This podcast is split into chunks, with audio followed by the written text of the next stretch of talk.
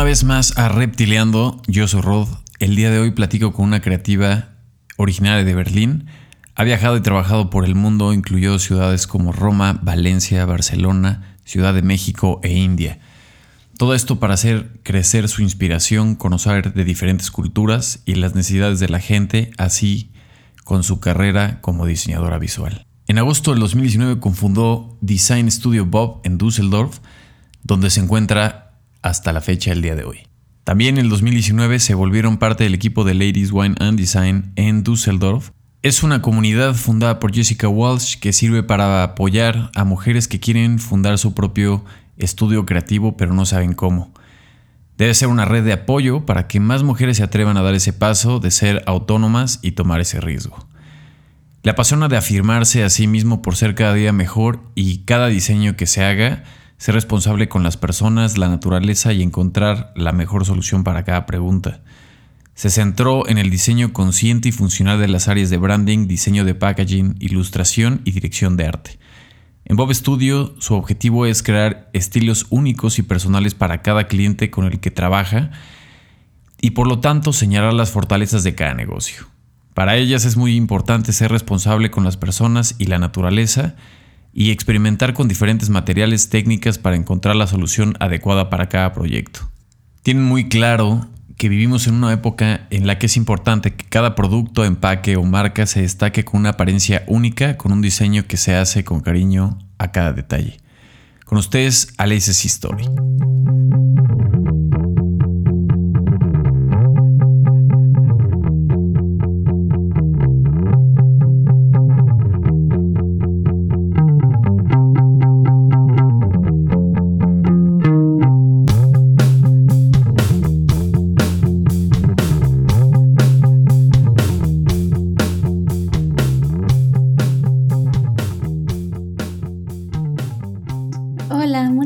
Gracias a ti. Una de las cosas que, me gusta platicar siempre con todos los creativos es eh, que me cuenten realmente de sus orígenes. Por ejemplo, tú eres originaria de Berlín.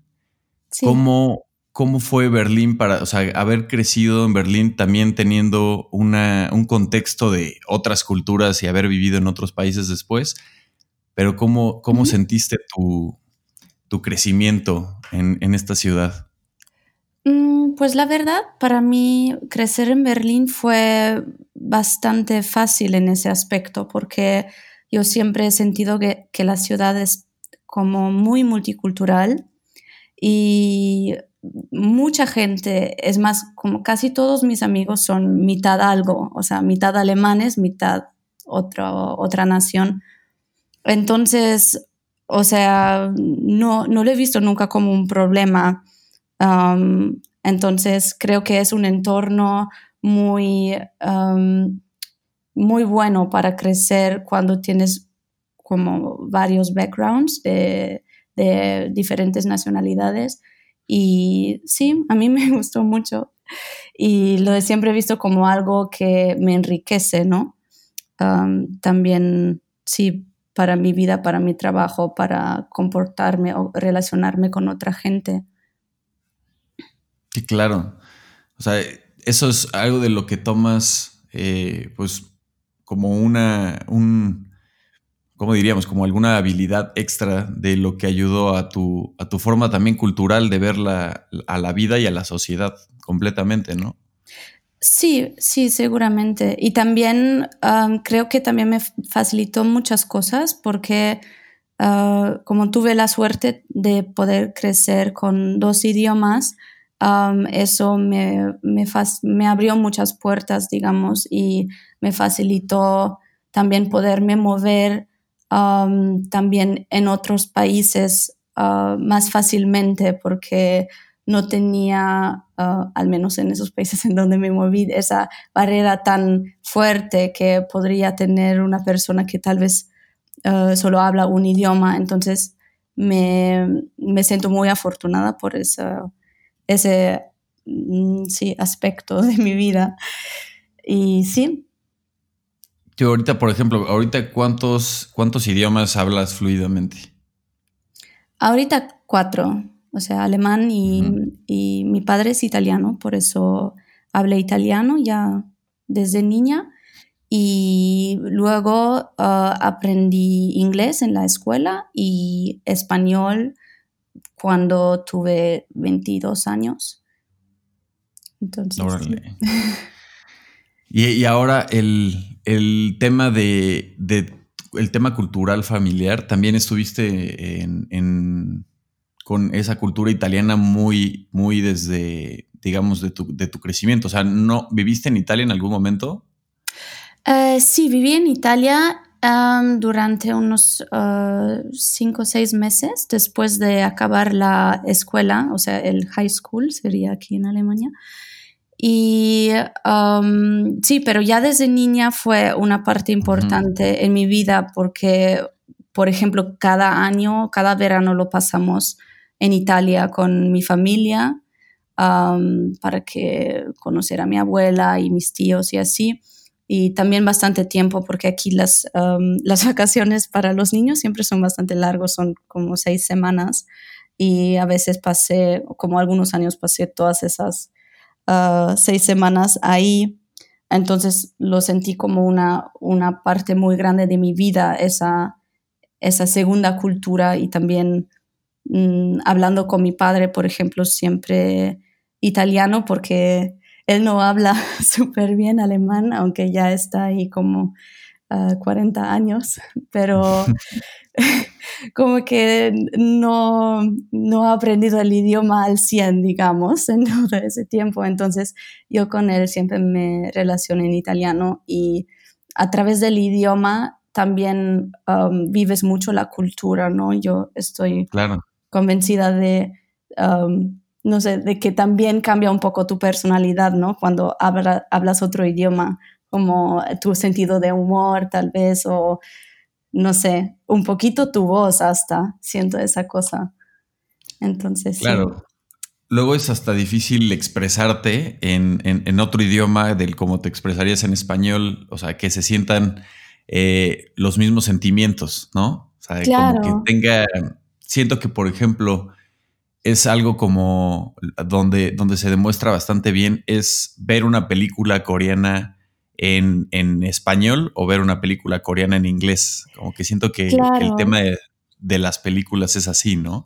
Sí, mucho. También el, doblaje, por eso es como muy raro ver una película que está doblada. O sea, no tanto obviamente si es un, un dibujo animado, pero si, si es con personas reales y les cambias la voz, es como un poco raro porque no se tratan de traducir los, los chistes o, las palabras y, de hecho algunas palabras o conceptos ni los puedes traducir, entonces encuentran como sus uh, sustituyentes, como raros que no encajan tan bien.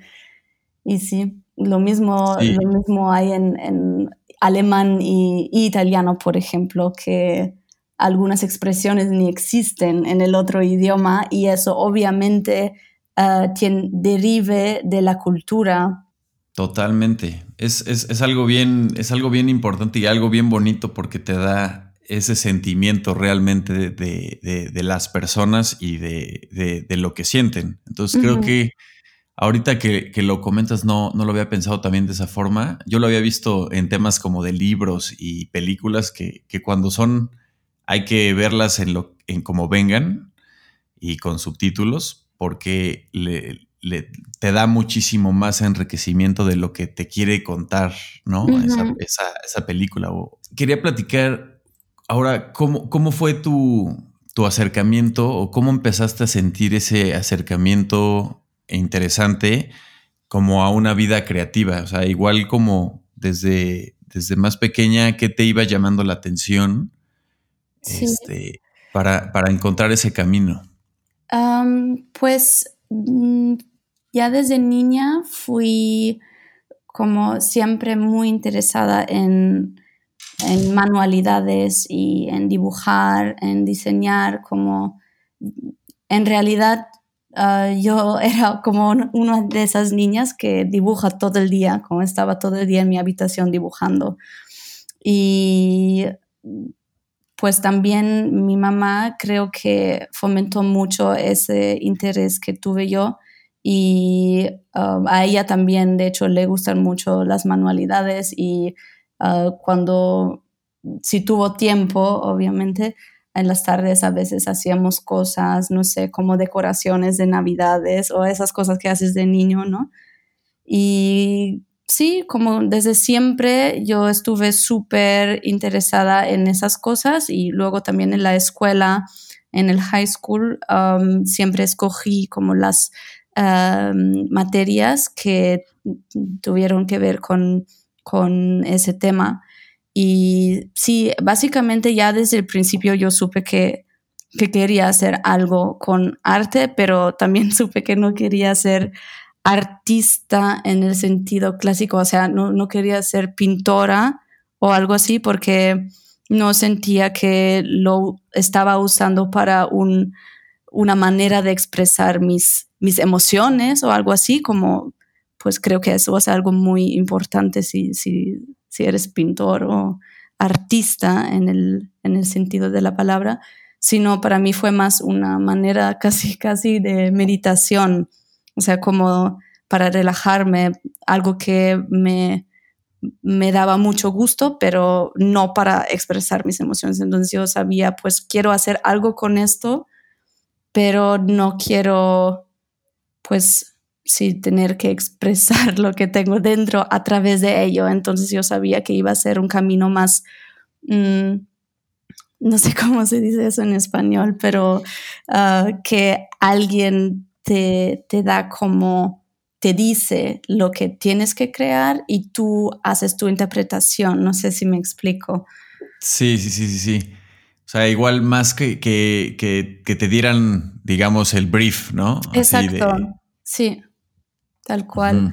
Y sí, eso, eso era algo que, quería hacer, pero no sabía exactamente qué, Uh, qué dirección en el mundo del diseño o del arte quería tomar, um, porque tampoco sabía qué, eran todos los trabajos que existían en ese campo. Entonces, uh, sí, fui a la escuela de, diseño y estudié um, Communication Design. Um, por el simple hecho de que escuché que ahí se abarcan muchas direcciones del diseño y así pensé, ok, puedo ver un poco qué es la cosa que más me interesa y por eso lo escogí. Y de ahí, de ahí seleccionaste la parte de, dirección de packaging design, ¿no? Eso fue como de lo que más te, eso es de las cosas que más te llamó la atención, ¿no? En ese momento. Exacto, sí.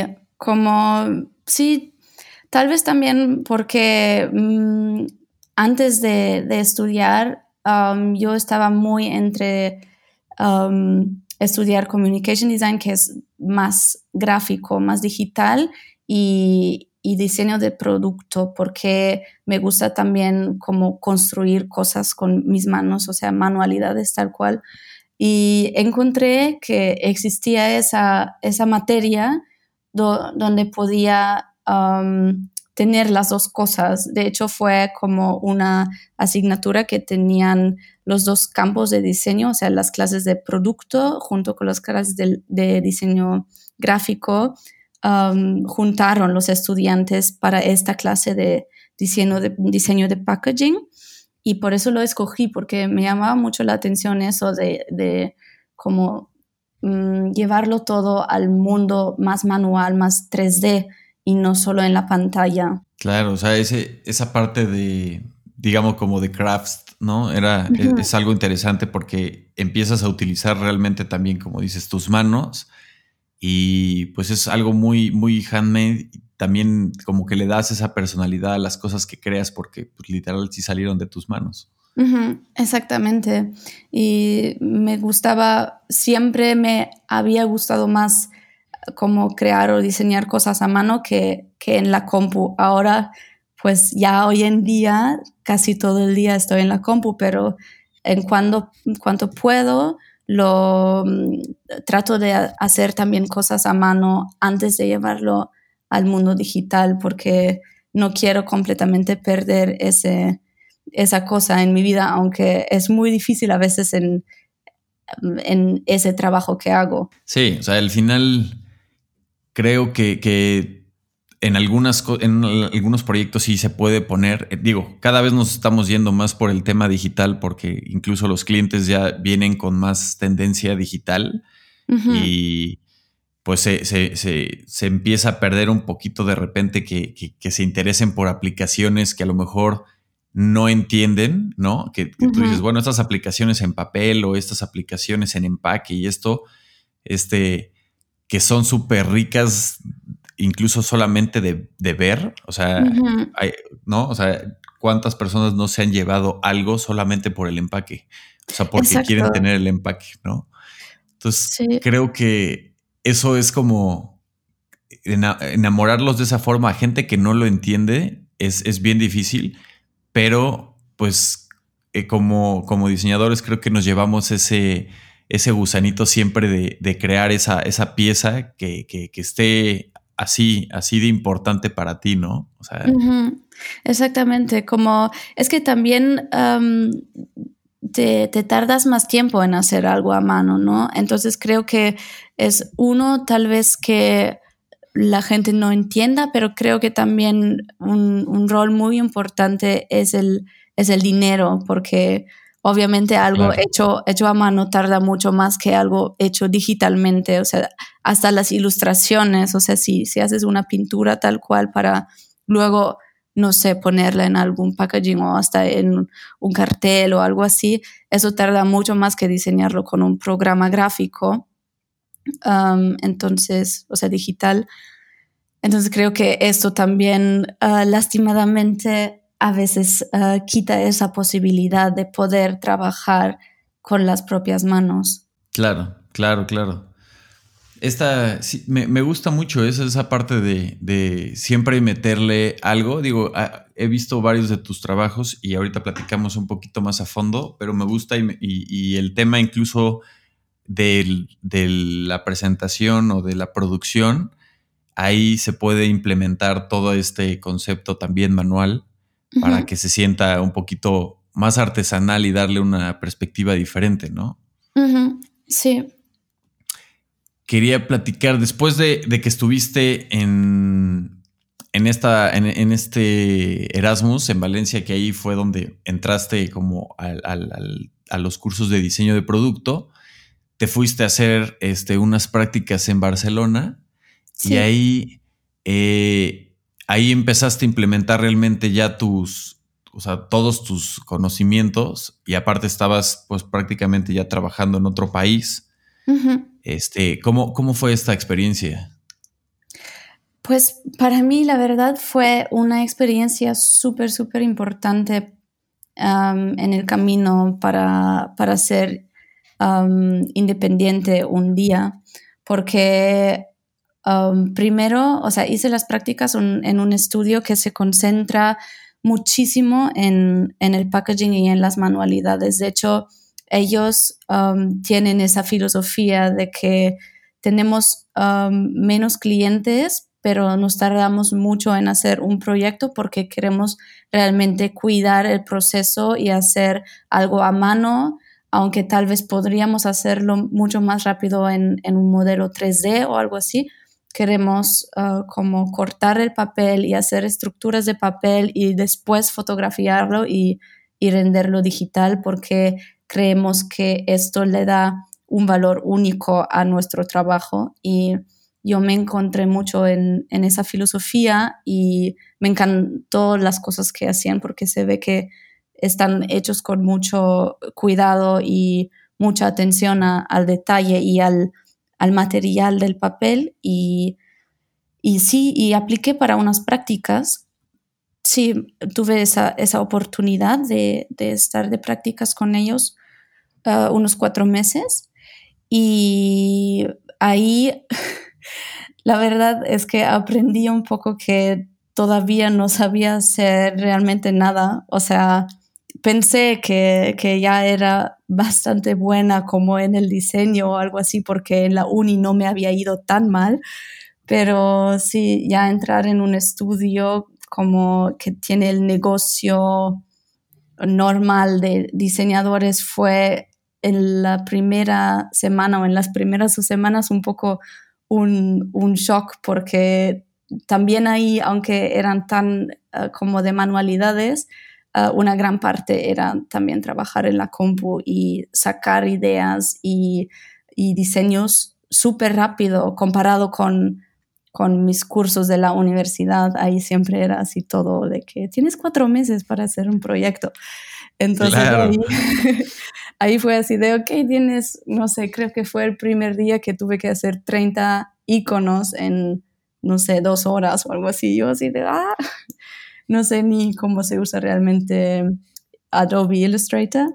Entonces, sí, eso fue un poco un shock, pero también fue muy bueno porque aprendí, creo, o sea, me puse a aprender muy bien y muy rápido las cosas que necesitaba para poder ser una parte del equipo, porque si, si no sabes los programas, obviamente no, no puedes participar y no puedes cumplir con las cosas que te dan y, quería que me servía de algo ese internship. Entonces, en la casa, pues yo me puse a ver tutoriales de todo, sobre todo de las cosas digitales y ya, así, así creo que aprendí mucho y me volví cada vez mejor y lo que más me gustó, de hecho, ahí fue que me integraron mucho también en, el mundo del packaging y hacer estructuras de papel. Aprendí mucho sobre eso de, mi colega.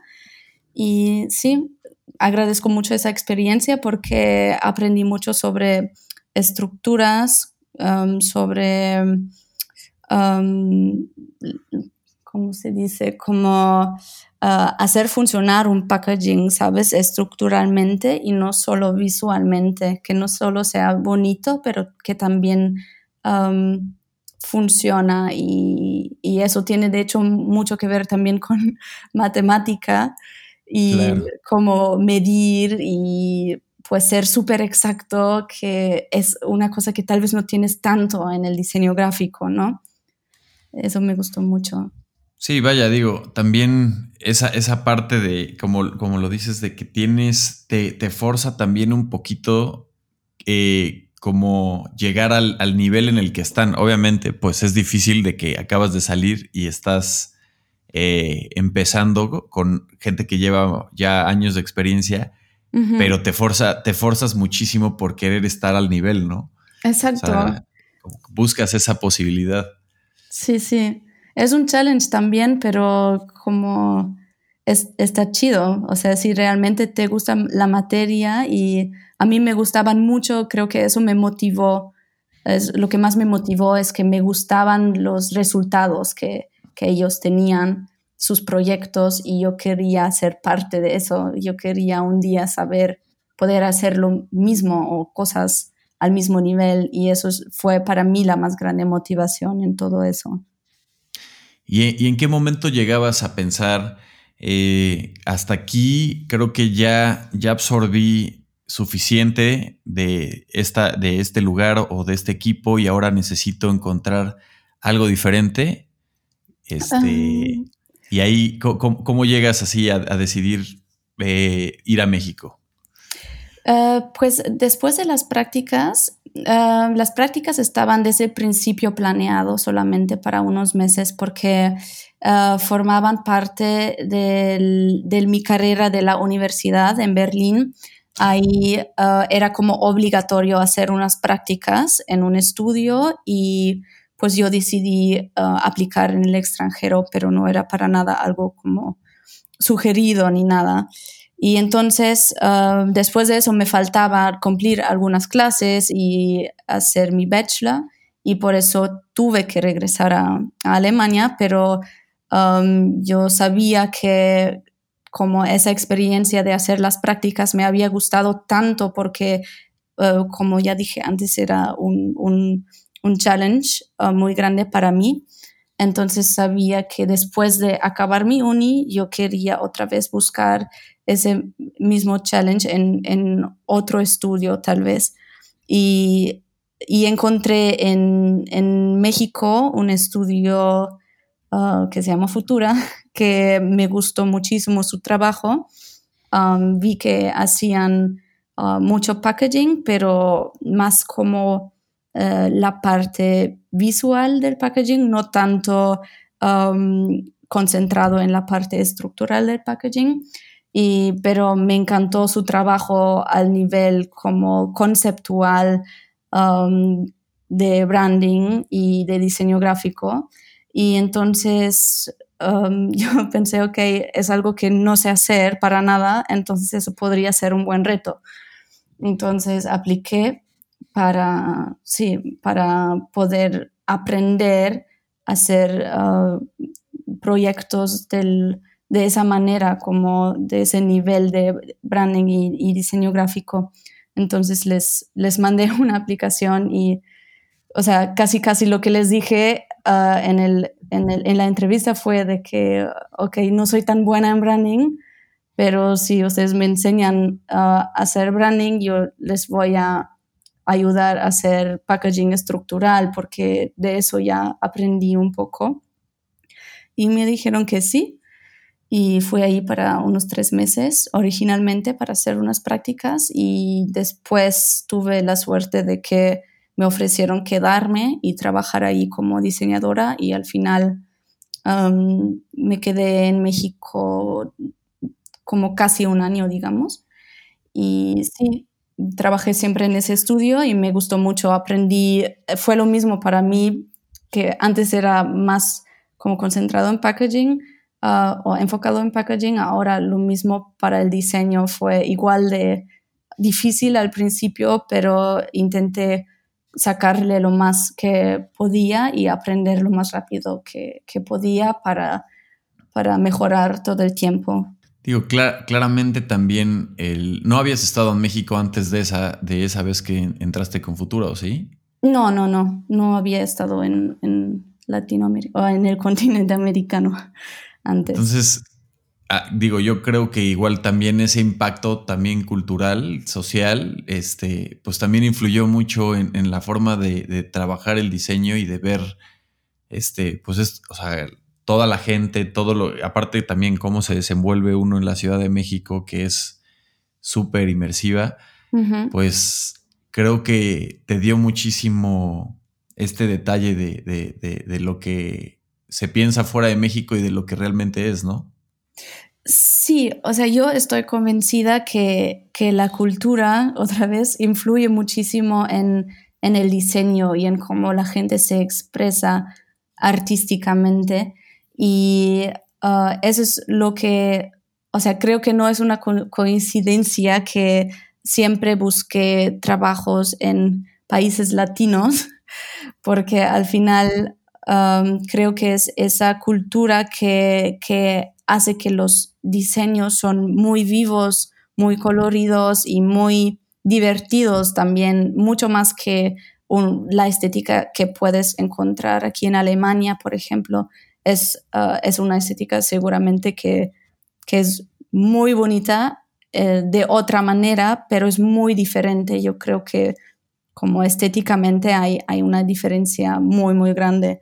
Y a mí eso me llamó muchísimo la atención porque me, me gusta también no solo como um, aprender las cosas como los, los skills uh, técnicos para poder hacerlo, pero obviamente también me llamaba la atención conocer esa cultura y entender um, cómo se crean esos um, esos trabajos y, cómo piensa la gente de ahí, ah, cómo es la cultura, porque yo realmente no sabía nada de México y solo las cosas que se saben así mm, superficialmente, pero sí, no fue, no fue, o sea, unos meses antes todavía no sabía que, que iba a aplicar para estar en México.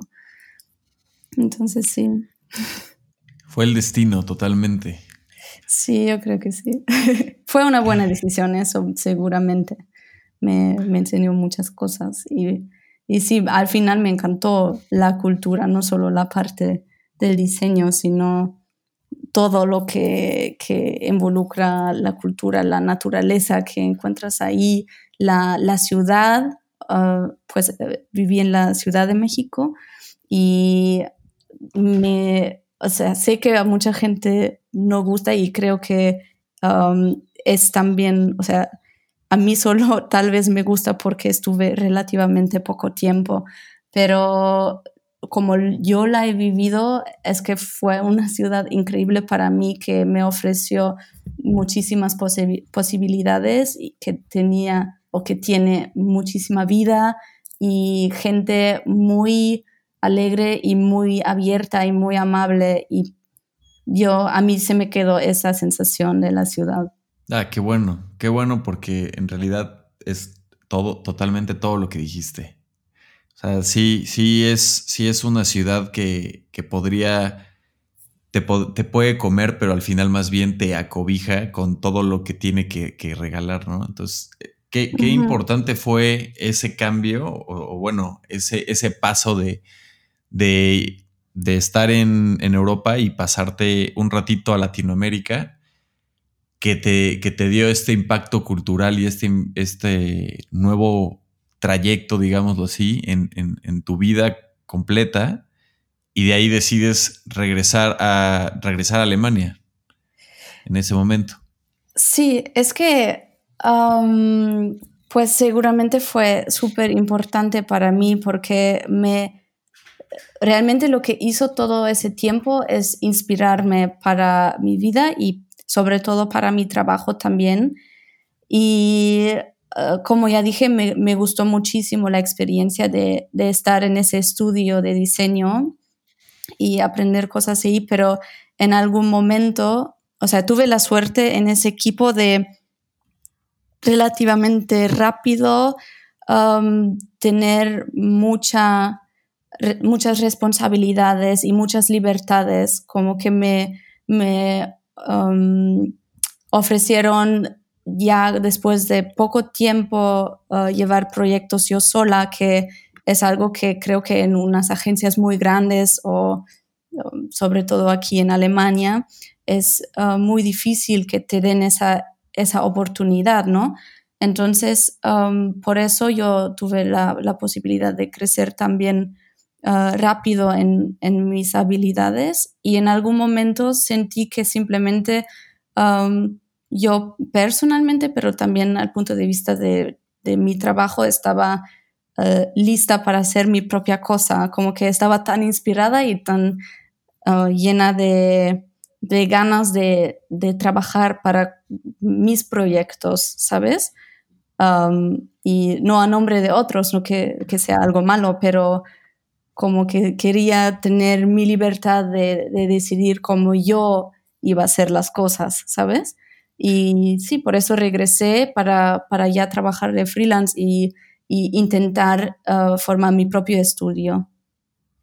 Claro, creo, creo que eso es como bien importante. Creo que al final también muchos diseñadores, mientras están trabajando en otros estudios, siguen teniendo proyectos fuera del estudio, o sea, como proyectos más personales de amigos o de, o incluso nada más de, de puros personales de, querer hacer algo extra. Y como lo dijiste tú, creo que es bien, es bien importante poder hacer esos, o sea, como tratar de hacerlos, porque el tener el control completo de un proyecto y decidir tú desde que empieza hasta que termina cómo va a estar, sí va a ser siempre muy la, diferencia de plasmar realmente lo que tienes en la cabeza a lo que tiene alguien más en la cabeza, que no es que esté mal o bien, o sea, pero, pero sí va a ser siempre, pues, totalmente tu, tu personalidad en ese proyecto.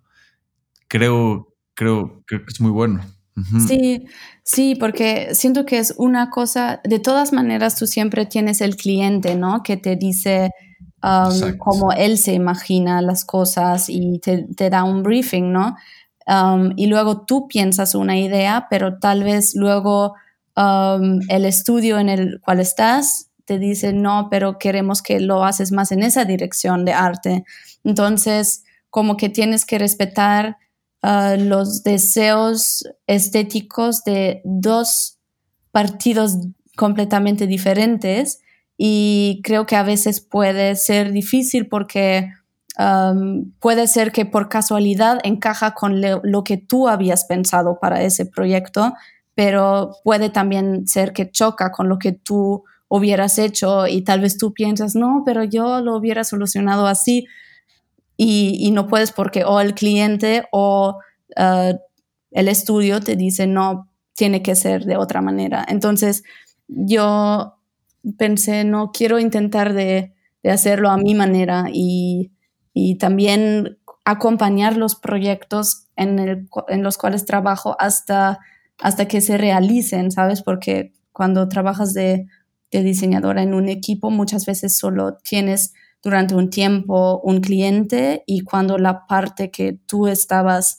trabajando ya se acabó, entonces ya nunca sabes qué, qué más pasó con ese cliente, no sabes en qué punto está con su startup o con su, con su proyecto, si se va a realizar, cuándo se va a realizar y eso es una cosa que personalmente me interesaba mucho también. Sí, porque ves, ves realmente el nacimiento del producto ya en el mundo real. Entonces, eso siempre quieras no te emociona porque realmente ya tu trabajo no, no, solamente se ve, sino también ya funciona, ¿no? O sea, ya, ya es una parte funcional y una parte, este, pues, bastante precisa para, para, el funcionamiento de esa nueva, de esa nueva empresa o de ese cliente, ¿no? Entonces creo que eso es bien emocionante y, y es la, la, la, la, bola de nieve, ¿no? Cuando empiezas a ver esos resultados, pues eh, el que sigue viene con más fuerza y así, o sea, como que siento que todos esos, este, pues digamos, logros para los clientes, o sea, que esa satisfacción de saber que el cliente quedó contento, que ya le está funcionando, te trae más energía para el proyecto que sigue, ¿no?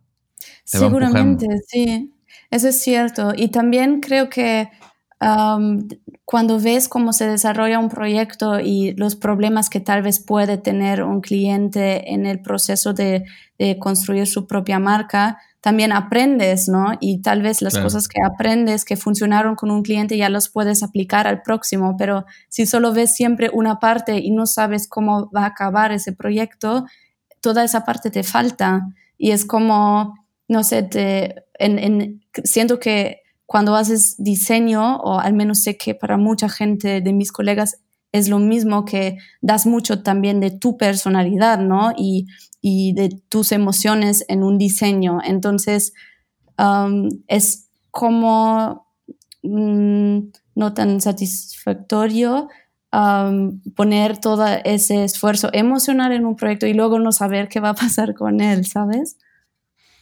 Sí, sí, es como que te den nada más una pequeña probadita de algo y te lo quiten, ¿no? Sí. No, y que, que esa, esa, parte está, está muy interesante que, la platiques porque sí, sí es el, es bueno, es el inicio y es el camino de, de, todos los diseñadores de empezar a, sentir esto, pero es muy importante tenerlo en cuenta de cuando ya empiezas este, a, a involucrarte en un proyecto completo, digo, aquí te, dieron la oportunidad, pero también seguramente te vieron las aptitudes para cumplir este, el proyecto completo, ¿no? Es, es como esa confianza también ganártela, eh, estando buscando ese nivel de, por favor, aquí estoy listo para que me lancen el primer proyecto y, lo voy, voy, a hacer lo mejor posible, ¿no? Sí, seguramente. Pero sí, fue, fue también um, obviamente muy, o sea, más fácil para mí porque las jerarquías en ese estudio no estaban tan estrictas. Entonces eso facilitó mucho para mí poder tener tal vez más responsabilidades en, en, poco tiempo. Claro, digo, es, eso, eso es el, el siguiente paso. O sea, tú regresas después a Alemania, empiezas a hacer tu propia marca y tu propia voz como, como Alesia. Y ahí empiezas ya realmente a formar, digamos, tu, tu estudio freelance, ¿no? sí. exacto. Ahí, ¿cuál dirías que, que, sería tu, cuál era tu enfoque, o sea, de, del, del, diseño? O sea, ¿cuál era tu enfoque justo en tu estudio? ¿Qué era lo que querías conseguir? Aparte de que estabas experimentando y tomando todas esas decisiones, ¿Cómo empezaste a crear esa parte de Alesia como estudio? Em, pues lo que para mí fue muy importante y lo que yo quería lograr fue llevar todas esas cosas que vi, todos esos diseños tan coloridos, tan, tan positivos al mercado alemán en realidad, porque como ya, ya te dije antes, eh, yo le veo como un contraste muy grande entre la estética alemana y la estética que pueden tener en España o en países latinos. Y, yo pensé, es, o sea, a mí um, me ponía triste ir al supermercado aquí y casi todos los empaques uh, son muy aburridos y, o sea, de parte visualmente y también de parte estructural muchos no están muy bien pensados. Entonces yo sentí que había una necesidad en ese mercado o al menos un hueco en ese mercado donde yo podría encajar porque vi que, por ejemplo, en países también nórdicos como ah, Holanda o Bélgica o UK, ahí tienen unos empaques increíbles que están igual de coloridos e igual de fantasiosos y aquí en Alemania como que no. Entonces yo pensé, ok, debe haber gente que piensa eso igual que yo. Entonces yo quería um, llevar ese mismo concepto que había mm, visto en otros países aquí a mi país y hacer empaques que, que sean enfocados en en ilustración, en colores, en una estética muy viva y, combinarlo también um, con, packaging estructural bien pensado y de la manera um, sostenible también, o sea, como pues si vas al supermercado y ves muchos empaques que no son realmente bien pensados, dices, ok, eso es una lástima, pero también es una oportunidad, ¿no? Porque en un mercado donde ves muchas cosas que no funcionan tan bien, hay mucha posibilidad para mejorar algo. Entonces eso me llamaba mucho la atención. Digo, encontraste exactamente tu nicho y como lo piensas de si yo lo estoy viendo así, seguramente hay alguien más que también lo ve, ¿no? Sí. De ahí, ¿cuánto tiempo fue el, el tiempo en el, en el que desarrollaste estar eh, freelanceando como Alesia y de ahí pasaste a hacer ya un estudio y cómo este estudio fue, fue, cómo fue el nacimiento, o sea, de dónde partió Bob. En realidad fue, fue un poco una casualidad, o sea, no, no estuvo planeado para nada. Yo empecé a hacer mis propios proyectos y, y al principio fue bastante difícil porque no tenía un portafolio, o sea, yo me encontraba en una situación en la cual yo sabía que tenía muchas habilidades para crear uh, proyectos súper bonitos y adaptos para los clientes, pero los clientes no, no lo podían saber porque no tenía ningunos proyectos en mi portafolio, unos cuantos que había hecho en la uni, pero, pero nada más. Um, porque pues creo que hay muchos diseñadores que se encuentran con ese problema de que cuando trabajas en un, estudio, um, muchos estudios no te dejan enseñar tus, tus proyectos en los cuales participaste en tu, en tu portafolio. Entonces eso fue un problema muy grande para mí y dije, ok, si no tengo nada para enseñar, simplemente voy a, voy a inventarme un proyecto, digamos, y y empecé de inventarme un, proyecto ah, falso, un empaque de, chocolate fue, donde quería unir todas las ah, habilidades que, tengo ah, para enseñar en un solo proyecto todas las cosas que, sé hacer y también obviamente para atirar gente que, o sea, clientes que quieren exactamente eh, ese tipo de diseño para su propia marca. Entonces, uh, sí, como cuidé mucho la, documentación de ese proyecto, no solo a nivel estético o, fotográfico, sino también me inventé como un briefing falso y un, cliente falso pensando en los clientes que me gustaría tener en, en algún momento. Entonces ah, tuve la suerte que, que es, esa idea funcionó ah, bien para mí y, y, lo mandé a blogs y lo subí en mi Behance y, y fue compartido en, en, muchos blogs y en, en Pinterest es, ese proyecto. Y así me llegaron los primeros trabajos gracias a este, a este diseño. Y los primeros proyectos de packaging que, que estaban basados en, en, en conceptos parecidos que había sido ese proyecto falso. Y sí, a partir de ahí tuve siempre como pequeños proyectos y como quería expandir mi red también de colaboradores, um, en un proyecto me preguntaron de hacer un, una ilustración Ah, de un cierto tipo. Y yo conocí a una chica que hacía ese tipo de ilustración. Y yo pensé, ¿por qué yo intentar dibujar en un estilo que en realidad no domino tan bien? ¿Por qué no preguntarle a ella, esta chica que conocía de la universidad? Porque ella estudió conmigo en, en otra clase, pero la conocía de vista y y conocí a su Instagram y le pregunté si, si quería colaborar conmigo en el proyecto y ella vivía en la misma ciudad. Entonces a ella le encantó la idea y colaboramos en ese proyecto y funcionó súper bien la colaboración. Y después ella me preguntó para una otra colaboración y así como por colaboración a colaboración hicimos siempre más proyectos juntos y al final dijimos, ok, vamos a rentar un pequeño espacio para que las dos podamos ser freelance ahí y, a veces colaborar. Y así fue como, como empezó todo. Y esa chica uh, se llama Lily Friedeberg.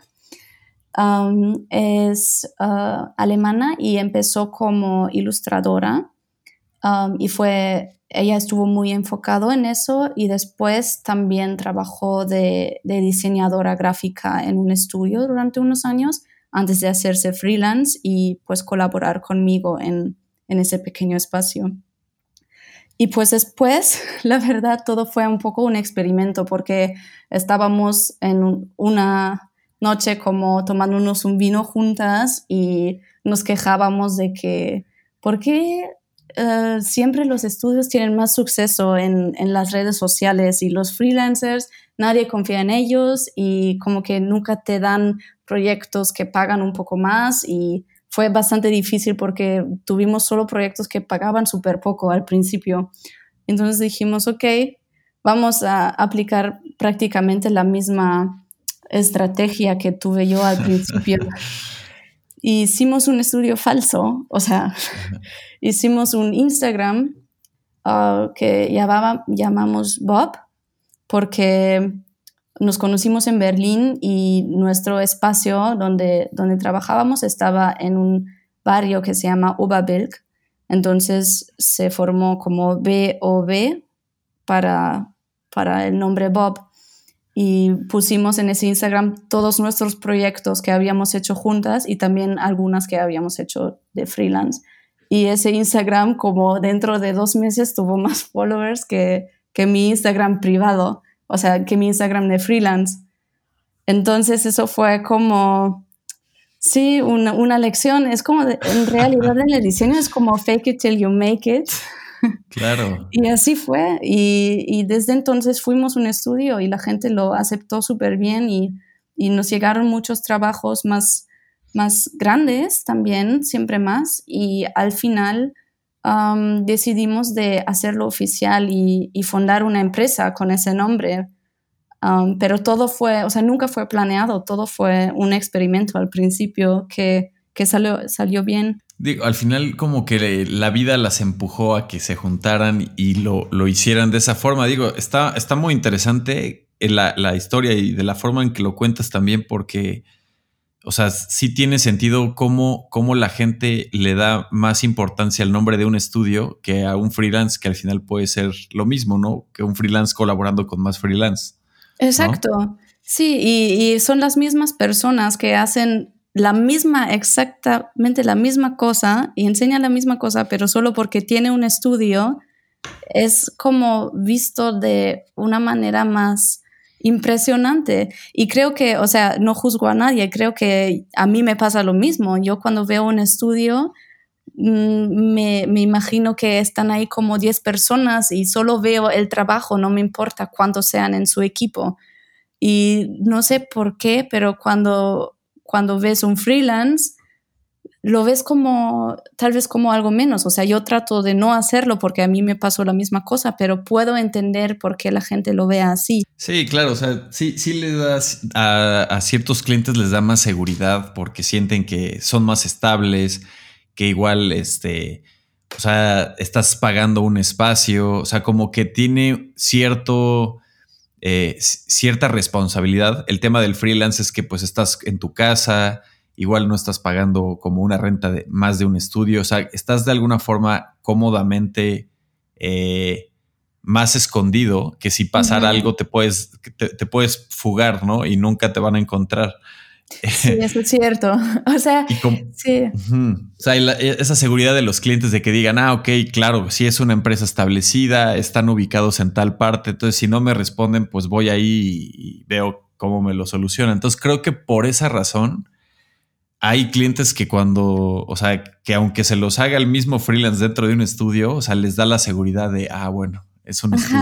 Pero sí, de una manera entiendo eso, pero al principio no tuvimos ni siquiera una página web ni una dirección, o sea, solo fue un Instagram y ya ahí ah, hubo más como más ah, interacción con, con clientes. Eso fue muy Ah, interesante. Eso está, eso está increíble. Y, de ahí, ¿cómo, ¿cómo sentiste también? Digo, obviamente el, flujo se fue adaptando porque esto lo fueron construyendo a base de necesidades de, ah, bueno, necesitamos juntarnos para este proyecto, pero ya, ya tenías tú también armado tu, tu proceso de trabajo, seguramente que ella tenía otros procesos diferentes, o sea, entonces ahorita ya que son un estudio, supongo que se siguen este, haciendo las bases y solidificando cada vez más, pero la diferencia de ser freelance ahora es realmente hacer estudio que ya es más dirigir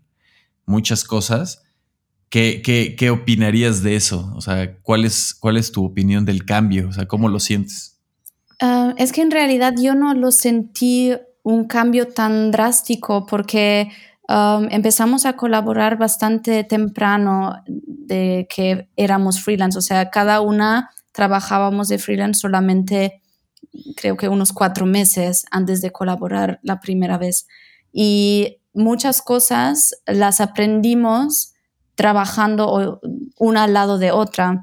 Um, o sea, también siendo freelance tienes ya Uh, muchísimas responsabilidades y muchísimas cosas que en las cuales puedes fallar o, hacer, no sé, cosas que al final tal vez no estaban tan bien pensadas al respecto de, no sé, hacer contratos y todas esas cosas más oficiales que, que um, envuelve ser un, un freelance o también tener un estudio, esas cosas las aprendimos juntas y por ejemplo, no sé, en el momento de, cotizar algo, yo le pregunto a ella, ¿y cómo hiciste eso? Y ella me pregunta a mí, ¿y ahí qué escribiste? Y así como nos ayudamos la una a la otra y al final hicimos todo igual porque ah, compartimos todo nuestro conocimiento que, que teníamos para, ayudarle también a la otra. Entonces, cuando ya trabajamos completamente juntas, seguían viniendo también clientes tal vez desde antes que, que trabajaban con nosotros cuando éramos todavía freelance. Y a esos clientes, por ejemplo, les dijimos, bueno, ahora somos un estudio y me gustaría como llevarlo todo a ese equipo con con mi colega y si eso estaba bien para ellos y todos, de hecho, respondieron de manera muy positiva y sí, como que fue muy dinámico como, como crecimos, no, nunca fue un cambio así de un día al otro. porque ya siento que éramos un estudio tal cual un año antes de realmente hacerlo una empresa oficial en el sentido de que esté puesta en el libro de los uh, oficial aquí en Alemania, ¿no? Claro, no, y también el, o sea, ya, ya tenías el ambiente, ya el trabajo era de estudio, o sea, las responsabilidades las llevaban igual.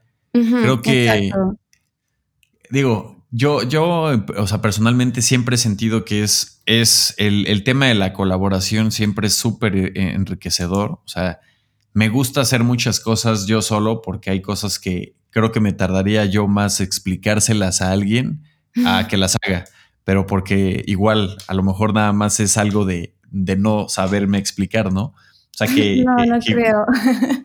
igual dices, no, sabes que ya mejor lo hago yo porque de aquí a que te explico, pues ya mejor lo hago yo, ¿no?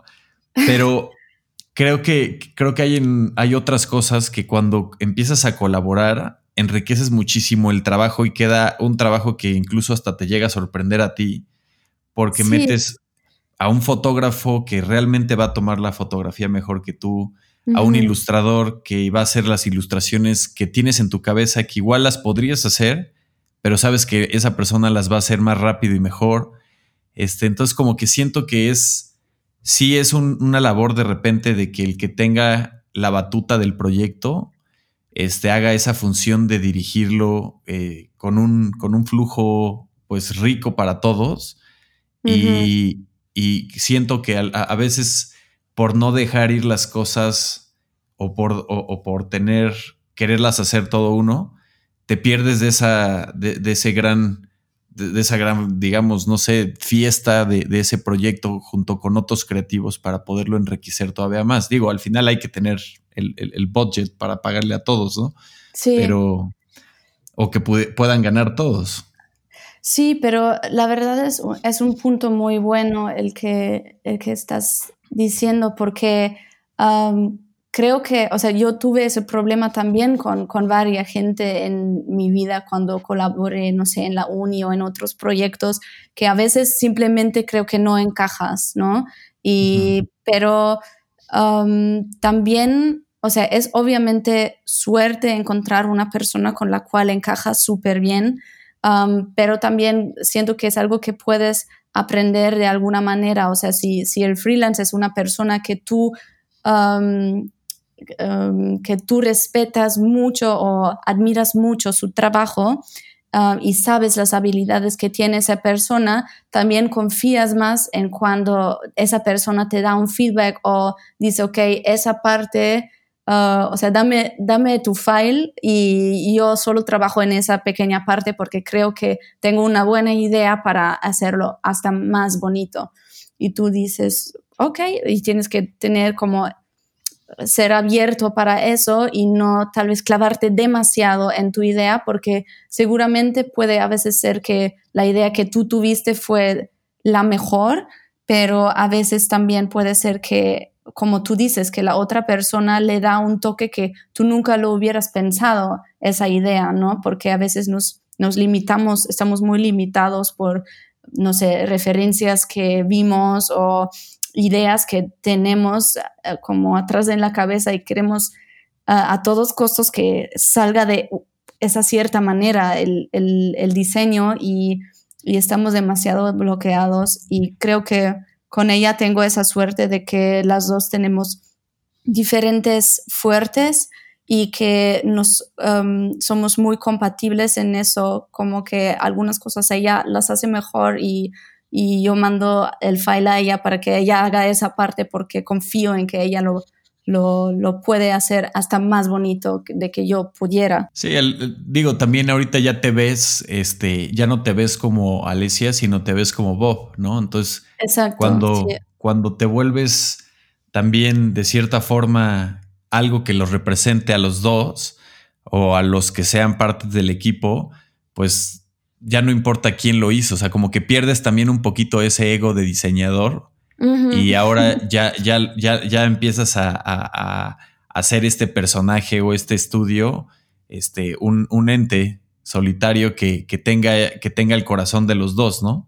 Sí, es, muy bonito y también como si tienes um, buenas, bueno, buen feedback de, clientes o de otros uh, creativos, es uh, súper bonito también estar contentas juntas, ¿sabes? Compartir ese, ese momento y no solo estar tú sola porque cuando eres freelance y trabajas solo, que también tienes sus partes seguramente que están um, incomparables, pero no sé, nadie conoce el proyecto tan a profundidad como tú mismo lo conoces. Entonces, aunque le cuentas a otra persona, no sea tu pareja o tu amigo, otro diseñador, cómo pasó y por eso estás muy contento, nunca pueden sentirlo igual que tú. Y si otra persona estaba ahí en ese momento, obviamente es algo muy bonito de, de sí, estar contentas juntas de, ese éxito que tal vez puede tener un proyecto que,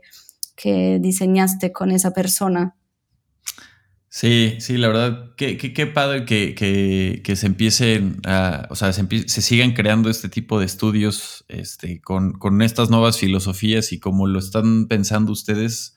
Digo, ¿cuánto tiempo ya lleva Bob? Um, Bob, o sea, um, como Instagram lleva creo casi tres años y, como empresa oficial lleva un año y medio. Órale, qué, increíble, qué bueno. Sí. Este... Estoy muy contenta también. O sea, el, trabajo es como me da mucho gusto trabajar con ella y obviamente también con todos los otros um, freelance con los cuales colaboramos. Siento que Um, creamos un ambiente en el cual me siento muy cómoda como, como parte de este, de este equipo. Sí, y te apuesto también que cambiaste un aspecto de tu vida que ahora literalmente trabajas en Bo y, descansas este, fuera de tu casa. Creo que, creo que el problema luego del freelance que trabaja en su casa es mm. que todo el tiempo estás trabajando. Sí, sí, nunca dejas el proyecto. Y es, es también por eso que al principio, después de conocernos, decidimos rentar un pequeño espacio juntas porque no podíamos con ese aspecto de ser freelance. Es muy difícil y sí, respeto a todos los que los hacen durante varios años. Sí, porque no terminas de trabajar a ninguna hora. Estás está ciclado y está, está rico, o sea, puede llegar a estar así muy bien todo, pero, pero la importancia de tener tu espacio de trabajo y dividirlo con tu espacio de descanso o tu espacio ya de casa, creo que sí es, es como bien importante. Te quería preguntar, en, el en la trayectoria que llevas el, estudio, que, que, ya tiene otras cosas de dirección, con otros freelance, colaboraciones, partes administrativas y como todas estas cosas del salto de un freelance a un estudio, ¿cuáles, ¿cuáles dirías que son o, cuáles dirías como que fueran tres consejos que podrías de dar a alguien que quiere saltar de freelance a estudio? Creo que una parte muy importante es, es el portafolio.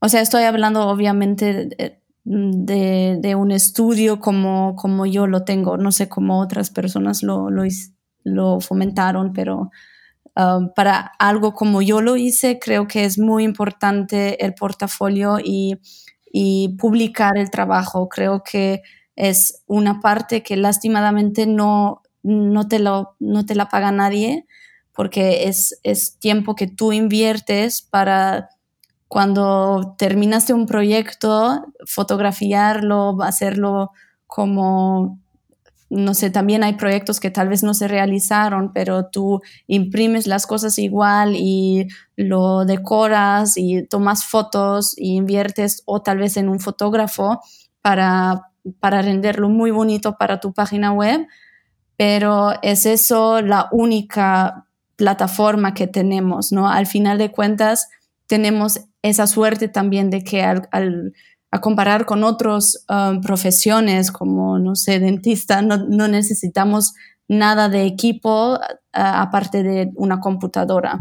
Entonces, no gastamos en realidad muchísimo dinero comparado con otra gente, pero en ese aspecto ahí tenemos que invertir y porque si no, no nos van a llegar trabajos y, y también um, ese consejo para el portafolio um, también se refiere a siempre subir las cosas que tú quisieras hacer también en el futuro. O sea, no, no solamente subir todas las cosas que tú has hecho, pero que tal vez ni siquiera te convencen tanto, porque al final um, te puede llamar un cliente y preguntarte si, si puedas hacer esa, esa propia, esa misma cosa y, y acabas haciendo diseños que, que no te dan gusto trabajar en ellos.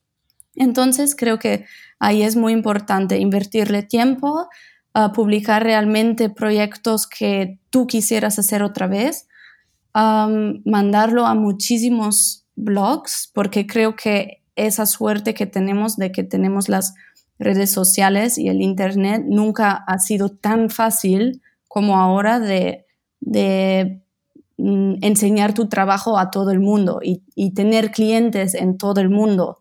Y, aunque hay muchísima competencia también en el mundo del diseño, creo que ah, hay, hay más clientes que competencia seguramente y por eso también yo creo, o nosotras en el estudio creemos mucho en, en eso de colaborar también con gente y, y siempre mencionar también con quién colaboraste y no no sé, perder un poco ese ego de, diseñador, como tú lo llamaste, de que no, yo quiero que mi nombre está abajo de ese proyecto y no quiero que la persona que me asistió solo en una pequeña cosa salga ahí porque a ti no te quita nada y tal vez te puede ayudar a crear una red, ¿no? Y conectarte con gente por todo el mundo y esa red es súper, súper importante y es algo nuevo que creo que grandes agencias tal vez no, no usaron, pero nosotros que somos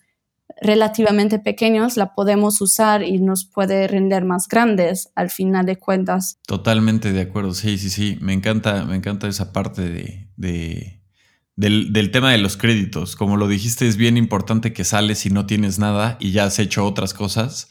Entonces, creo que compartir esos créditos es, importante y, la verdad al final es que no te quita nada no, no te quita nada, porque, o sea, mm, creo que los estudios tal vez tienen miedo de que luego los clientes llamarían a, sus empleados en vez de al estudio, pero mm, esos, esos estudios ya tienen clientes tan grandes que nunca confiarían en un freelance solamente, ¿no? Que podría pasar, ¿no? Podría también pasar, pero si tú eres bueno y si tú eres fiel a tus cosas, también tus colaboradores que tú mencionaste y creditaste en el trabajo ah, van a volver a, ti, o sea, con otros proyectos. O si el cliente los contacta, ellos, uh, si son correctos, te van a decir, mira, el cliente que con el cual, eh, para el cual trabajé contigo me contactó para esa cosa, ¿quieres colaborar otra vez conmigo? ¿O está bien para ti si, si hago un trabajo para él? ¿Sabes? Como esa red y ese ser abierto con, y, transparente con, con, el trabajo y de, las personas creo que es muy importante y también para valorar el trabajo. Creo que muchos diseñadores no quieren uh, ser parte de un equipo en un estudio grande porque se sienten como no valorados porque nunca sale su nombre en ninguna parte. Y es, es ilógico que una persona que sea solo el jefe de la agencia o los jefes de la agencia haga todo solo, ¿no? Es, es, es, obvio que tiene un equipo, ¿por qué no enseñarlo? Sí, claro, no, totalmente estoy de acuerdo y, y, es, es, importante, como lo dices tú, que los estudios que están eh, creciendo y naciendo en estos tiempos estén compartiendo de esa, esa forma y esa forma de pensar, o sea, esa visión, pues para darle más alas a todos los diseñadores de que las oportunidades están y que pues obviamente la, la conexión y la colaboración va a ayudarnos a todos, ¿no? Claro, y sí, en otros ámbitos ya está tan común como en en, las películas, por ejemplo, siempre ponen hasta la persona que solo lleva los cables de la cámara, ¿sabes? Y, y por qué no es común en el mundo del diseño? O sea, ¿por qué es como tan un tabú decir que tuviste ayuda. Yo no lo veo como algo malo, yo lo veo como algo bonito también, porque aunque sea, entre comillas, solo un practicante quien te ayudó, tal vez ese practicante es súper creativo y tiene un estilo de dibujar súper peculiar que tú no tienes y tú por esto podías sacar este proyecto con una estética muy nueva para comparado con las otras cosas que hiciste en tu estudio. Y eso es algo bonito. Sí, sí, totalmente. Me, gusta esa, forma de pensar. Quería preguntarte, por ejemplo, en, en Bo, eh, ¿cómo manejan el, tema de, de, colaborar? O sea, ¿les gusta colaborar o buscan y tratan colaborar más con mujeres? ¿O si tienen, o la verdad lo tienen muy abierto? Porque el tema de la industria creativa también, digo, ha sido dominada por hombres, no lo digo como porque estén, sean mejores, más bien porque ha sido como más abundante el tema de agencias creativas dirigidas por hombres, cual con el tiempo ahorita ya está cambiando, o sea, ya están siendo muchísimos, eh, muchísimas líderes creativas que están manejando estudios y freelance y que están este, incluso haciendo este tipo de, de conexión y colaboraciones, que si quieres ahorita platicamos más del tema de ladies, pero ¿cómo, ¿cómo, sienten ustedes que tienen esa, esa importancia también para abordar ese, esa problemática que venía arrastrándose? Pues eh, la verdad es que nosotras no eh, nos da totalmente igual si, si es un hombre o una mujer con, con, la cual colaboramos. O sea, no hacemos eso de que, no sé, estamos decidiendo entre dos personas y elegimos a la mujer. O sea, para nada. Siempre colaboramos con la persona um, que, que, consideramos más adapta al, al trabajo. Pero um, por casualidad, hay que decir que muchas de las eh, de los practicantes que, que, aplican a nuestro estudio, por ejemplo, son mujeres o diría 99% en realidad. Entonces, eso hace que hasta ahora solo uno de nuestros practicantes fue hombre y todas las otras fueron mujeres y, y nos gusta colaborar también con, con, practicantes que estuvieron en el estudio porque ya saben cómo, cómo trabajamos, ya, ya nos conocen, ¿no? Y es, es bastante fácil colaborar con ellas. Pero sí, como vemos siempre quién es la persona con el estilo más adapto a, para ese proyecto. Ah, qué bueno. Sí, digo, creo lo importante al final también es el, el tema de este, de cómo te sientes con esa persona y, igual eso, eso está también interesante de que no se decidan igual a lo mejor solamente por mujeres o solamente por hombres, sino que más bien la oportunidad es pareja para todos, ¿no? Exacto, creo que es algo muy importante y creo que, mm, o sea, lo que dijiste antes de que hay, hay muy pocas mujeres en, en el mundo del diseño o al menos como Ah, en las posiciones más altas, eso creo que es un problema muy grande, pero también lo que yo observé es que de freelance hay más mujeres, al menos tengo esa sensación. Que hay tal vez más hombres en las posiciones más, más altas en las grandes agencias, o sea, no tal vez es, está comprobado que es así, pero hay muchas mujeres que son freelance y, para colaboraciones, obviamente para nosotras lo más fácil es, colaborar con, un freelance, aunque también a veces colaboramos con otros estudios de diseño que también son de hombres o, así. Ahora, e, esto me lleva a platicar nada más que, nos contaran de qué se trata la colaboración que han tenido con, con Ladies Wine and Design. Eh, sí, es que mm, Ladies Wine Design, para quien no lo conozca, es una comunidad que, se creó ah, gracias a la diseñadora Jessica Walsh de Nueva York. Ella también vio que hay ese, um, ese gap de mujeres en posiciones más, más altas en los estudios de diseño y, y quiso saber de qué deriva esa cosa. Y creo que de hecho también lo, lo estudió junto a una universidad, pero no estoy tan segura de eso, pero um, al menos ella como investigó cuáles son las razones para, para esto, que es um, muy um, alucinante que hay muchísimas mujeres que estudian diseño, o al menos en mi universidad, por ejemplo, fueron al menos 70-80% mujeres y todos los demás hombres, pero al final las mujeres que son líderes, o sea, art directors o creative directors en estudios, creo que son unos 4%, o sea, como comparado con todos los art, directors que hay, solo 4% o algo así son mujeres, o sea, muy bajo la, la cifra. Y entonces ella, a partir de eso, Ah, dijo, ok, vio que las, las razones para eso muchas veces son que las mujeres no tal vez sienten esa seguridad de poder hacerlo, como que creo que a muchas mujeres les falta como ese, ese empuje o esa seguridad de decir, ok, de freelance, quiero ahora ser mi propia mi propia jefa de, un estudio más grande que esto, ¿no?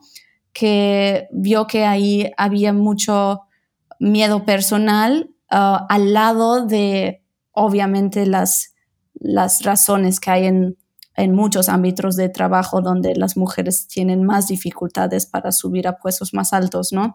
Esas son, son cosas que el mundo del diseño lo tiene en común con, con muchas áreas de trabajo, pero que en el diseño, um, como es una disciplina bastante personal, donde das mucho de ti mismo, um, muchas mujeres tenían ese, um, ese límite de, de no sentirse suficientemente buenas para eso. Y entonces fomentó esa comunidad que se llama Ladies Wine Design.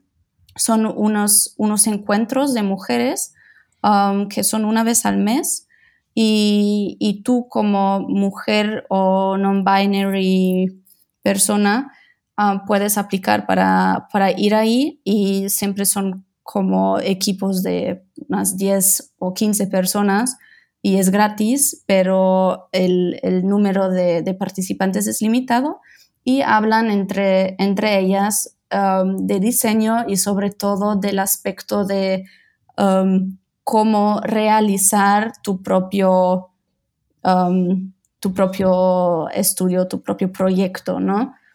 Y, esto fue tan exitoso que se fomentó en ahora ya casi 280 países en el mundo, eh, ciudades en el mundo, y, hay muchos mm, como grupos en diferentes ciudades, por ejemplo, también Aquí en Düsseldorf hay, hay este equipo también que se llama Ladies Wine Design Düsseldorf, que está mm, como liderado de un pequeño grupo de mujeres, pero en realidad solo, o sea, no son líderes tal cual, son más bien gente que organiza esos eventos, ¿no? Es más eso.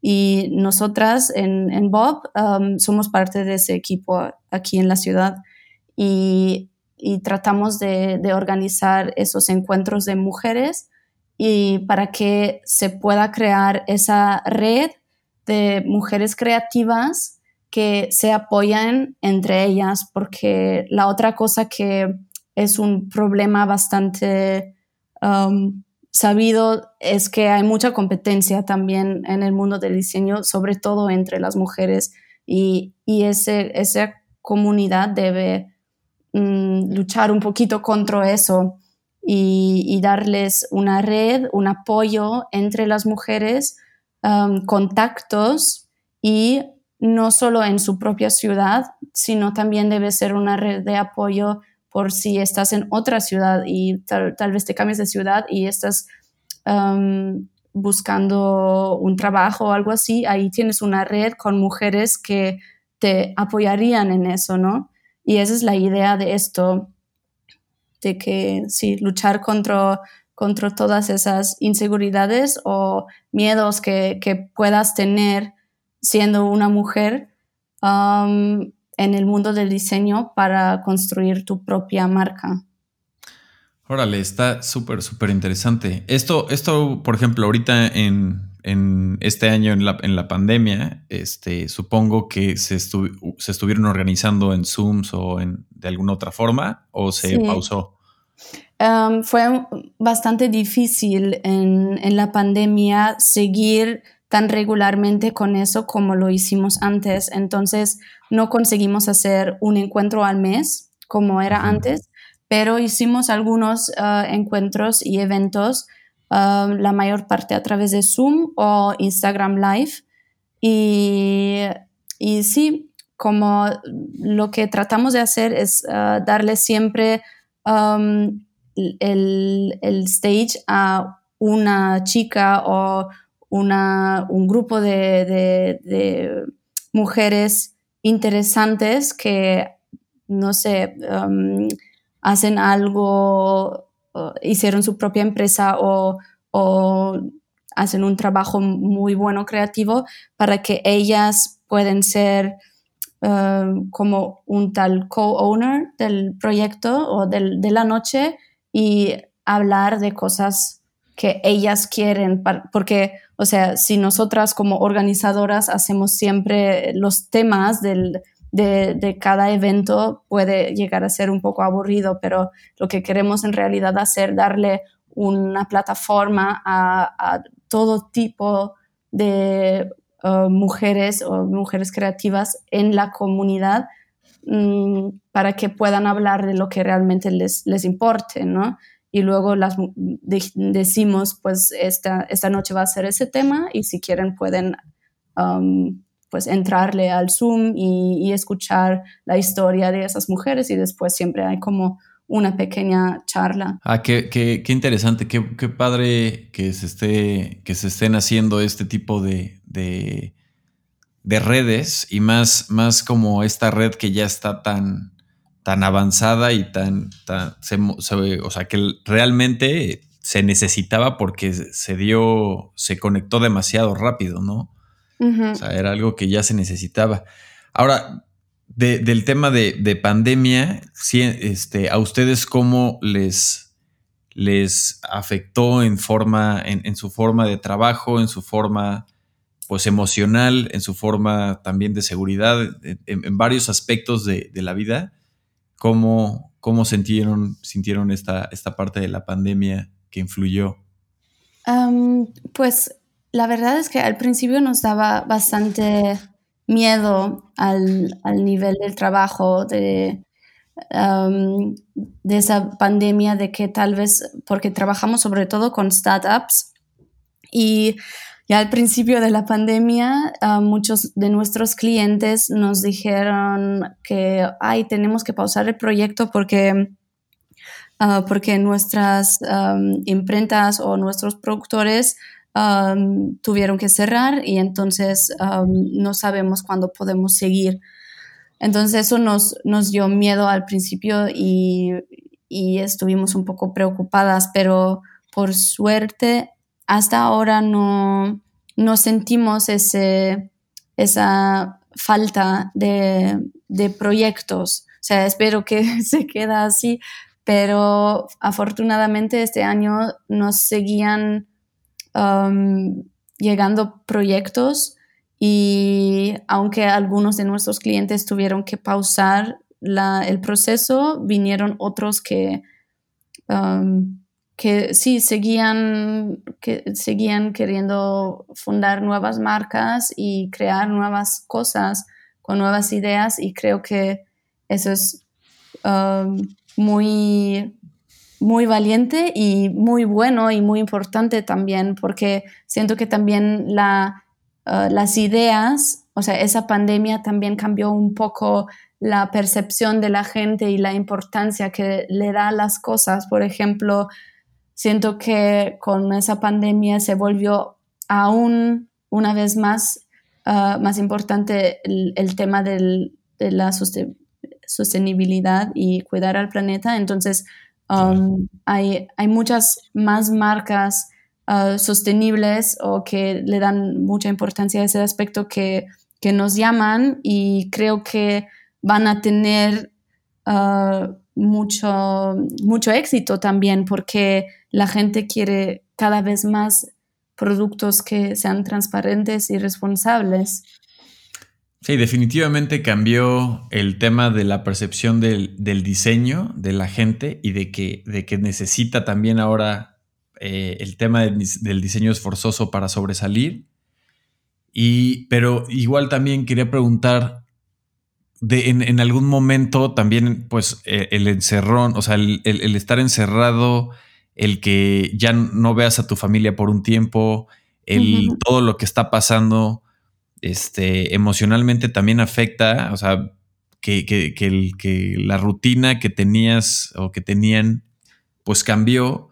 Y no sé si les llegó a afectar en, alguna, en algún momento emocionalmente, porque digo, como creativos, este, el tema emocional.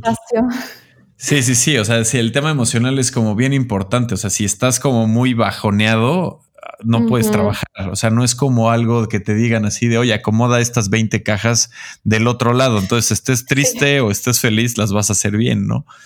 En el tema creativo es, o sea, el tema creativo es un poco diferente, ¿no? O sea, si estás muy triste por algo, tienes que seguir trabajando y es complicado. Claro, sí, no, no es tan fácil ser creativo si estás bajoneado, ¿no? Pero sí, o sea, seguramente fue súper raro, ¿no? Trabajar de pronto solo desde casa y esa situación de estar, o sea, aquí en Alemania al menos en, en marzo tuvimos unos, unas semanas que todos estaban solamente en casa, ¿no? Y casi no se salía solo al súper. Y eso, ese tiempo, o sea, llegar de una vida como la conocías um, a esta situación, eso fue muy fuerte, mm, pero como que no, no lo viví como una cosa tan mala porque siento que todo el mundo estaba en esa situación, ¿no? Y, siento que Ah, todo el mundo también trató de, de, hacer lo mejor, entre comillas, de esa, de esa circunstancia y al principio, sobre todo en marzo, en ese periodo, hubo muchísimos así conferencias de Zoom, videollamadas, de pronto estabas como todo el tiempo en casa y tenías que trabajar remote con un equipo que normalmente tenías a tu lado, que obviamente es una cosa que tienes que adaptarte primero, pero um, nos, nos, dimos cuenta que, que, funcionó bastante bien, como nos, nos adaptamos las dos bien a esa situación y no sé, haciendo llamadas todo el día por teléfono, obviamente, para, para hablar de cosas, pero así encontramos nuestro ritmo para, para lidiar con esa situación y creo que también para mí personalmente tuvo unas cosas buenas también, porque todo fue más, más lento, más, mm, no sé, menos ruidoso, más, más tiempo para, para ti mismo.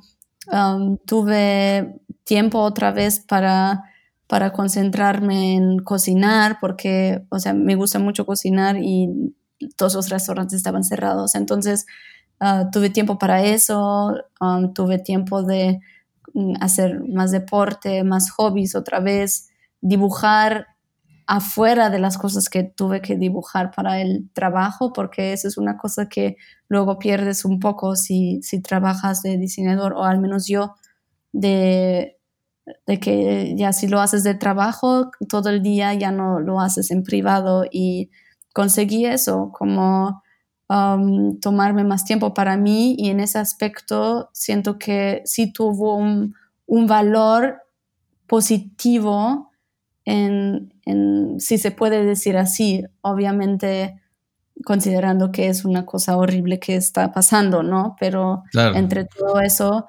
creo que le saqué también cosas positivas y sí, siento que gracias al, al, periodo digital en que vivimos, um, nunca sentí la sensación de estar sola. Qué bueno, qué bueno, porque yo creo que sí hay, hay dos cosas, o que la pandemia te haya dado un mega bajón y te, te cerró la cabeza, o siento que igual también pudo haber sido totalmente lo contrario, que es algo que veo en muchas personas que realmente hicieron todo lo que no habían hecho en mucho tiempo, como lo acabas de contar, eh, y se volvieron a reinventar y, sacaron proyectos que no habían sacado, este, experimentaron otras cosas que igual no habían hecho. Entonces creo que era, o sea, si había un momento para hacer algo así, era, era realmente este momento. Porque sí. son, son de esas veces, digo yo, en algún momento lo llegué a pensar, pero eh, y no sé si alguien más lo haya llegado a pensar en alguna vez en su vida, pero como que te, te gustaría que se pausara el mundo tantito y tú poder hacer algo para que cuando se vuelva a dar play ya lo tengas hecho. ¿No? Es como, es como irte de. Es como cuando te vas a vivir a otro país y dices, ok, cuando regrese, la gente va a notar algo diferente en mí porque realmente allá llegué y, y comencé una vida que nunca tuve, ¿no? O sea, o sea cuando te mudas, tú puedes decir que tú eres una persona nueva, tú puedes reinventarte y, llegar como tú quieras y nadie va a saber si, si eres así o no. Entonces, creo que esa dinámica en tu cabeza también se aplicaba realmente ahorita en este momento. O sea, era un momento de reinventarte y volver a nacer de alguna forma, este, obviamente pensando en todas las consecuencias que, el mundo está trayendo, como lo hablabas tú también del tema de la sustentabilidad, hacer un poco de más conciencia, estar más, más consciente, no solamente metido en el trabajo que el mundo te jala y te absorbe tanto tiempo en el trabajo que sueltas un poquito otras cosas que te hacen mucho bien. Entonces, creo que, creo que todas esas cosas, este, como que el mundo nos dio una cachetada y nos, nos, nos, nos dio ese stop para que realmente pensáramos las cosas un poquito más, ¿no? Sí, creo que es una muy bonita manera de, describirlo. Y sí, siento que, que justo pasó eso, como sí, reinventarte, pausar todo un momento y sobre todo en una situación en la cual puedes estar muy preocupado, ¿no? O, o triste o bajoneado intentar pensar, ok, ¿qué puedo hacer? ¿Qué son las cosas que me hacen sentir bien, no? Y concentrarte en ti otra vez, volver a pensar en ti, porque muchas veces creo que estamos muy como ah, encerrados en nuestra rutina. Y, y, el día, día por día funciona así porque ya la tienes estabilizada desde toda la vida, se estabilizó así y no hay nada que la puede derrumbar y de pronto viene algo así desde afuera tan fuerte que te obliga de tirar toda tu rutina y realmente pensar, si no tuviera esa rutina, ¿qué haría en ese momento? Y es lo mismo que pasa cuando te mudas a otro país, ¿no? Porque vas ahí y dices, ok, aquí nadie me conoce, no tengo una rutina, tal vez ni siquiera tengo trabajo, entonces, ¿qué es lo que yo siento en ese momento de que, qué quiero hacer y quién quiero ser? Y eso tal vez es, es un efecto parecido que, que dio esa pandemia a alguna gente. Sí, no, pues digo, al final, ahorita, pues las cosas no, no, no volverán a ser igual, pero yo creo que pues todos sacamos algo de, de aquí y la idea, pues obviamente, siempre es, es mejorar y pues tratar de, ya estamos en este mundo, tratar de vivir lo mejor, ¿no? En, compañía de todos. Y que te, quería preguntar finalmente, ¿cuál, cuál es, eh, cuál es el mejor consejo que te han dado o has escuchado? Y, digamos que es algo que tengas de filosofía de vida. Mm, no sé si es un consejo que me han dado, pero siempre a mí personalmente lo que más me llama la atención es Um, aprender todo el tiempo en, todos los aspectos, ¿no? Y también um, estar abierto para que puedas aprender, que sea una, una, opinión que tal vez no es la tuya, de otra persona, escuchar y tratar de, no sé, abrirte para, para, consejos, para aprendizajes no solo laborales, pero también personales. Y sí, mm, tratar de, de, recordarme siempre que no, no sé todo, ¿sabes?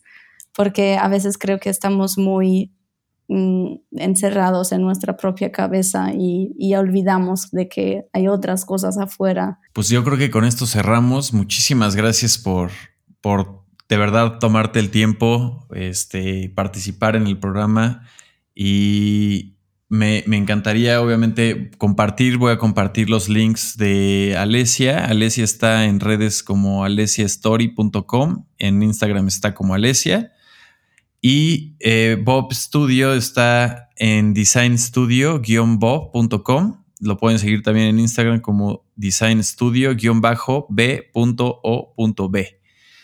Y pues dejo las, las ligas en el blog. Y pues, ¿qué más, Alesia? Pues muchísimas gracias, de verdad, muchísimas gracias, eh, por el tiempo, por, por de verdad explicarnos toda esta, trayectoria, platicarnos y este, pues mucho éxito con Bob. La verdad, traen. Gracias. Traen, traen todo, este, tienen, tienen, han tenido mucho éxito, pero la verdad ese éxito viene, pues, obviamente, de las personas que están ahí, de que están así de comprometidas con su trabajo y se ve que lo hacen no solamente por, por dinero, sino con muchísimo corazón y la experiencia que traen, pues obviamente se refleja en, lo que llevan haciendo. Gracias, eso es un cumplido muy bonito. Pues muchas gracias también a ti para, para haberme invitado y para el interés en, en nuestro estudio y nuestro trabajo. Y obviamente también muchas gracias por haberte tomado el tiempo en tu cumpleaños. y espero que sí, que tengas una buena fiesta. Muchísimas gracias a Alesia por, por platicar con nosotros, contarnos de su trayectoria, del estudio, de lo que piensa, de lo que le gusta hacer, aparte de diseñar. Fue una plática bastante rica. Eh, hay que revisar todos los, los links, los voy a dejar en el blog del podcast. Ya saben, está todo en reptileando.com. Y este fue el episodio número 46. Gracias por a todas las personas que han estado escribiendo ya a través de las redes sociales, ya sea Instagram o Facebook, y también a través del buzón de Reptileando que se encuentra en la parte final de la página. Dice buzón Reptileando. Lo pueden estar escuchando el podcast no solamente en Spotify, sino Apple Podcast, Google Podcast, eh, diferentes plataformas. Estamos en más de 30 plataformas de podcast para que lo puedan escuchar cada semana un episodio y así nos seguimos con esta dinámica. Tenemos de tres episodios de recomendaciones y un episodio con una plática con creativos. Así que pues muchísimas gracias por haber escuchado el episodio del día de hoy. Gracias Alesia por platicar conmigo en mi cumpleaños a primera hora del día. Esto fue grabado el 24 de octubre y yo soy Rod. Nos vemos en la próxima. Bye bye.